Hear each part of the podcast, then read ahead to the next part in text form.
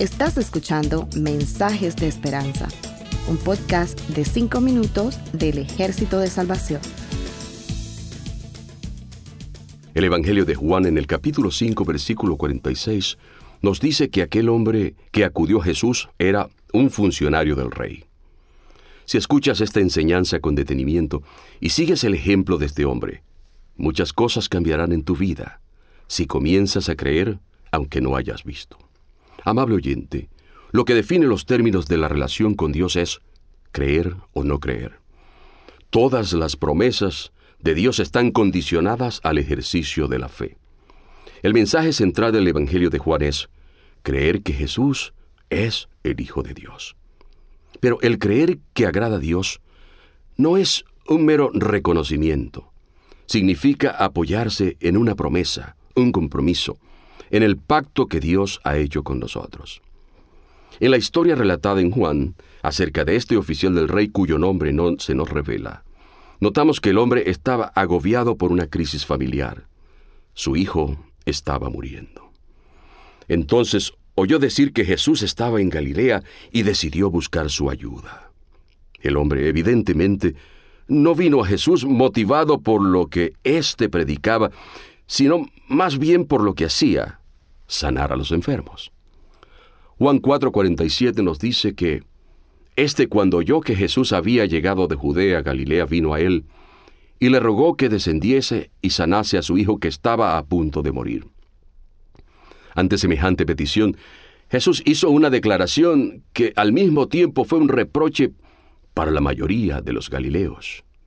Notemos en el versículo 48, entonces Jesús le dijo, si no viereis señales y prodigios, no creeréis. Aunque este hombre no hizo una declaración de fe, Jesús conocía su corazón y supo que era capaz de creer. Por eso, aunque él llegó a Jesús con la esperanza de ver un milagro, Jesús lo invitó a creer en su palabra. Las promesas de Dios no son dadas como un acto de su gracia. Las promesas de Dios no pueden ser negociadas. Algo así como, si tú me das esto o lo otro, yo te prometo que haré esto o aquello. No se puede recibir nada de parte de Dios sin fe. Dice Hebreos 11:6, la verdadera fe no se apoya en lo que ve, sino en aquel que promete. Edwin Lutzer escribió, la fe solo es tan buena como el objeto en el cual se pone. Jesús le hace una promesa a este desconocido, cuyo cumplimiento él no lo verá sino hasta el día siguiente. El versículo 49 dice, Ve, tu hijo vive. Y el hombre creyó la palabra de Jesús y se fue. La Biblia dice que Dios no cambia. Luego, el secreto para asegurarnos el favor de Dios sigue siendo el mismo. Fe en su palabra. ¿Crees tú que Jesús es el mismo aunque no puedes verle ahora? ¿Aceptas tú su palabra como fiel y verdadera? Si nosotros no creemos en las promesas de Jesús, entonces nuestra fe es solo palabra sin fundamento. Si no creemos a las promesas de Jesús, estamos desamparados y simplemente somos gente religiosa pretendiendo creer en algo.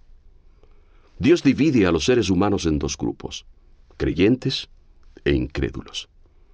¿De qué lado estás o quieres estar tú?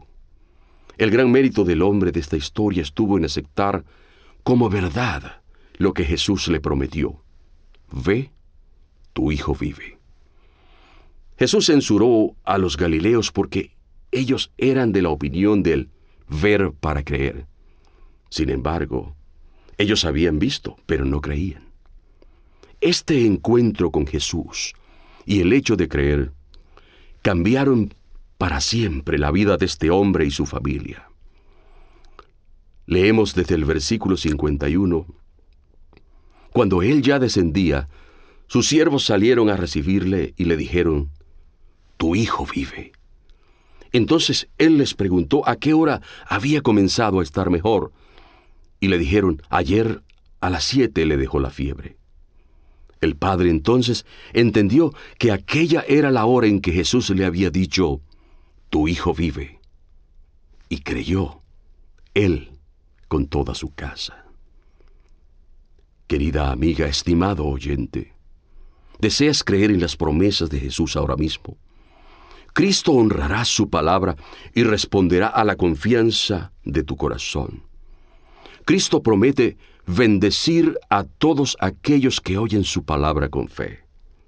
Él nos da promesa de perdón, de salvación, de descanso, de consuelo, de fortaleza en tiempos de dificultades y de vida eterna.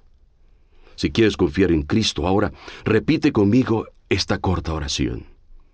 Señor Jesús, Señor Jesús, acudo a ti en busca de ayuda. Mi corazón está necesitado de fe. Mi ser entero te necesita. Perdona mis pecados. Haz de mí una persona nueva. Intercede por mí ante el Padre y séllame para vida eterna. Gracias por escucharnos. Para conocer más sobre nuestros programas, por favor visita salvationarmysoundcast.org. Dios te bendiga.